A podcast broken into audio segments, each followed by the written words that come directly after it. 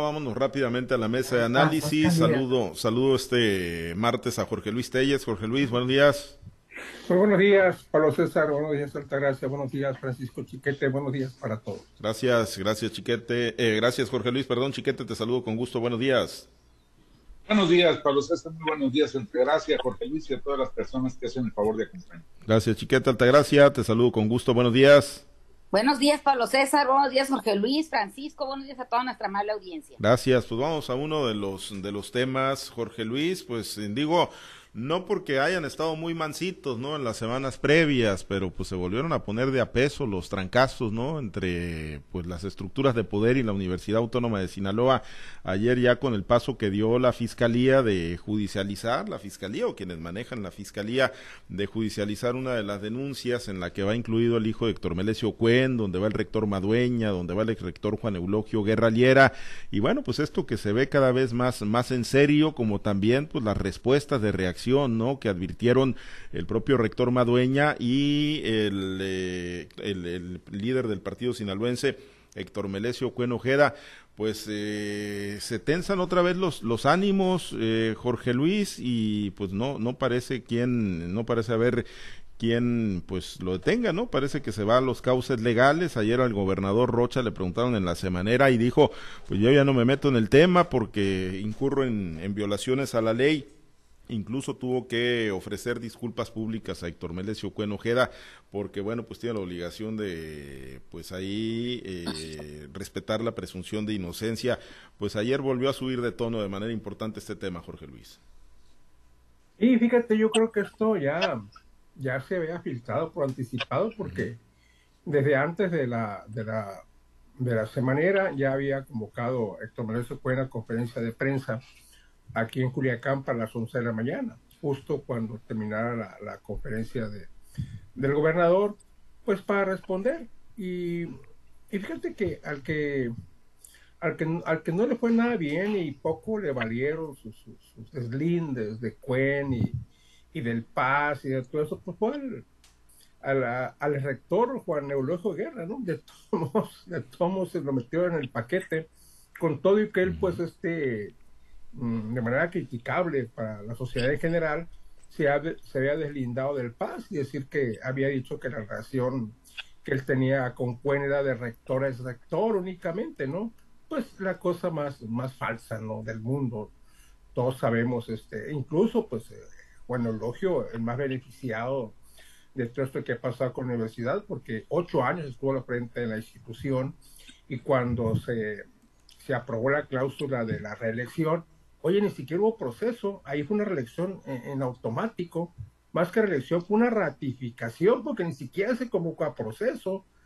Eh, eh tratándose de una reelección, pero tienes que convocar un proceso, que venga gente y, y, te rete y que el actual titular pues esté buscando oficialmente la reelección. Entonces, si algún beneficiado hubo en el, en, el periodo que ha mandado Cuen en la universidad, que tiene ya 18 años, pues ha sido Juan Eulogio se linda pues buscando salvar el pellejo, ¿no? Pero pues este, eh, porque ya lo habían, ya lo habían acusado, de ya habían por ahí surgido diferentes acusaciones, hasta le decían el Kardashian, por los viajes de lujo que hacía al extranjero, acompañado de todo un equipo de prensa, de toda la familia, en viajes este, en, primera clase, y no viajes aquí a Estados Unidos, viajes a, al sudeste asiático, a, a Europa, a diferentes partes del mundo, siempre pues bajo el argumento de que iban a, a una exposición de libros, que iban a, firmar convenios con universidades internacionales, o sea, tú sabes que el pretexto siempre sobra. De todo esto, pues poco le valió a Juan porque ahí está también, ahí está también el proceso, acusado también de manejo ilegal de, de, recurso. Y lo que llama la atención es que esta primera acusación es por los 18, 18 millones de pesos por compra de, tortilla, como lo decía Chiquete en su comentario de ayer, pecata minuta, en tratándose de miles de millones que andan en juego, pues 18 millones por compra de tortilla no viene siendo absolutamente nada, ¿no? Y sí hay, hay materia de defensa de la, de la universidad, porque pues este, puede ser que se hayan pagado esos 18 millones de pesos en tortilla, pero puede ser que no se hayan consumido necesariamente en ese, en ese periodo, ¿no? La universidad acostumbra a pagar con muchos meses de demora sus deudas. Entonces, una, una cláusula muy defendible, pero pues cuando hay otros, otros argumentos, esto se va a poner interesante. Pero es la primera acusación de muchas, de muchas más que, que va a haber. Y pues como toda acción corresponde una reacción, pues ahí está ya la reacción de Tormencio Puente, que no acepta, que acepta las disculpas de, del gobernador Rocha, pero como dice el mal ya está hecho, él insiste en defender la inocencia de su hijo y tiene razón, ¿no? Pues, pues no se puede esperar otra cosa más que en defensa de la integridad y la honestidad de, de su hijo, porque fue el único que defendió la conferencia, ¿eh? no defendió a los demás, sino más que a su hijo, y pues también está la reacción del rector Madueña, en el sentido de que pues se ha listo un plan de defensa de la universidad, que no se anticipa otra cosa más que las manifestaciones, o digamos ustedes, ¿qué otro, ¿qué otro plan de defensa puede haber que no sea la manifestación de la universidad? Manifestaciones que van a tener que esperar hasta septiembre, me imagino, porque ya prácticamente la universidad está desolada, con clases en todas sus escuelas, inclusive eh, los centros de educación, de educación post, postuniversitaria. Sí, eh, pues la, la, reacción de Cuen, particularmente Chiquete, pues fue iracunda ayer, fue una reacción fuerte, se le veía enojado, se, se, le veía muy, muy molesto, incluso pues llegó a decir, ¿no? Que pues había cosas ahí, ¿no? Que pues, se podían revelar, ¿no? De cómo se dio el triunfo de, de, Rocha, los acuerdos que se dieron, habló de un tema de dinero, en fin, pues varias cosas, ¿no? Que, que nos anticipan, pues lo que pueda venir, eh, Chiquete, si, si esto sigue hacia adelante y si en algún momento se ejerce acción penal, pues particularmente contra su hijo, ¿no? Héctor Melesio Cuendías. Es la segunda vez que fue una amenaza con revelar cosas íntimas de la campaña. La primera dijo, también esta, pero bueno, la primera vez dijo, soy muy hombre, por eso no voy a decir nada. Pero ahora ratificó su hombría, pero adelantó algunas cositas ahí que pues llaman mucho la atención. Dice que él consiguió dinero que su presencia permitió que le llegara dinero a la, a la campaña de Rocha. ¿Por qué es relevante esto? ¿Qué dinero es? Eh, está dentro del marco de, de, la ley electoral. Son empresarios muy destacados, son empresarios medianos, en fin. Y lo otro es el uso que se dio al dinero que sobró. Que ya esa es una acusación en sí misma. Disponer de mucho más recursos de lo que la, la ley electoral establece, es una acusación, aunque no de detalles. Pero si encima dice que sobró dinero y se compraron cosas, pues es una, una amenaza velada o no tan velada del elector al, al, gobernador directamente, porque bueno, la campaña fue del gobernador. Sí, sí va a calentarse el asunto, sobre todo porque el gobernador no se deja amedrentar, no se deja chantajear, eh, monta en cólera muy rápidamente, también es de mecha corta, y entonces pues seguramente va a escalar esto, va a ir subiendo, porque Cuen no dejó títere con cabeza, advirtió sobre la dependencia que tienen los, el Poder Judicial, la del Legislativo, bueno, ya es, es evidente, es obvia, con esa mayoría supercalificada que tiene entre la, el primor Morena, pero la del judicial, cuando dice que, son un solo poder, pues sí es una, una acusación muy directa que va sobre todo con el secretario general de gobierno.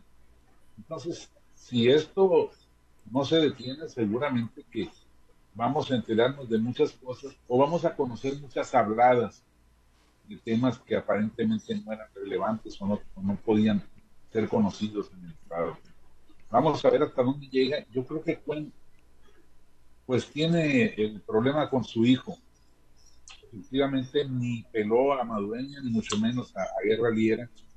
Entonces, pues en tanto no desafanen a su hijo, pues sí va a ir soltando poco a poco más cosas. Vamos a ver también qué hace el Estado eh, yo creo que la única forma ahorita que tiene la universidad de detener la judicialización de estas acusaciones es allanarse a que pues haya una reforma a la ley orgánica de la Universidad Autónoma de Sinaloa.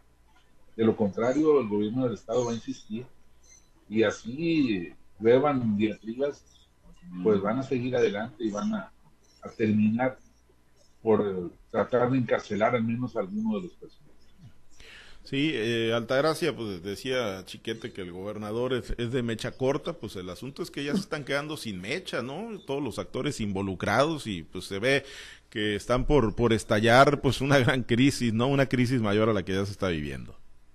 Y tan corta está la mecha que ya parece que se está calentando el cartucho y esperen lo que va a reventar de ahí, ¿no? El mismo Héctor Melesio Cuena ayer hablaba ya de cuestiones familiares donde decía que si le tocaban a una persona un hijo, pues ahí era donde, donde las cosas pueden cambiar. Incluso mencionó, sacó a, a, relucir la muerte de su hermano, donde dice que, la, que primero se pensaba que era por una mujer y que la mujer salió libre, entonces que lo único que le quedaba era pensar el tema de que había muerto o lo habían asesinado por cuestiones políticas. Creo que desde ahí ya te vas dando una idea de lo que piensa sacar a, a relucir Héctor Melesio Cuen en el tema político, ¿no? O sea, definitivamente no se va a quedar callado. Empezó primero hablando de sus logros y terminó hablando de cuestiones ya eh, personales, que, que cómo tienen a su familia, ¿no? Incluso le recordó al gobernador el tema de que cuando tuvo COVID, cómo fueron a, a, tomarle la muestra para los, los análisis y sin cobrarle un solo centavo. Eso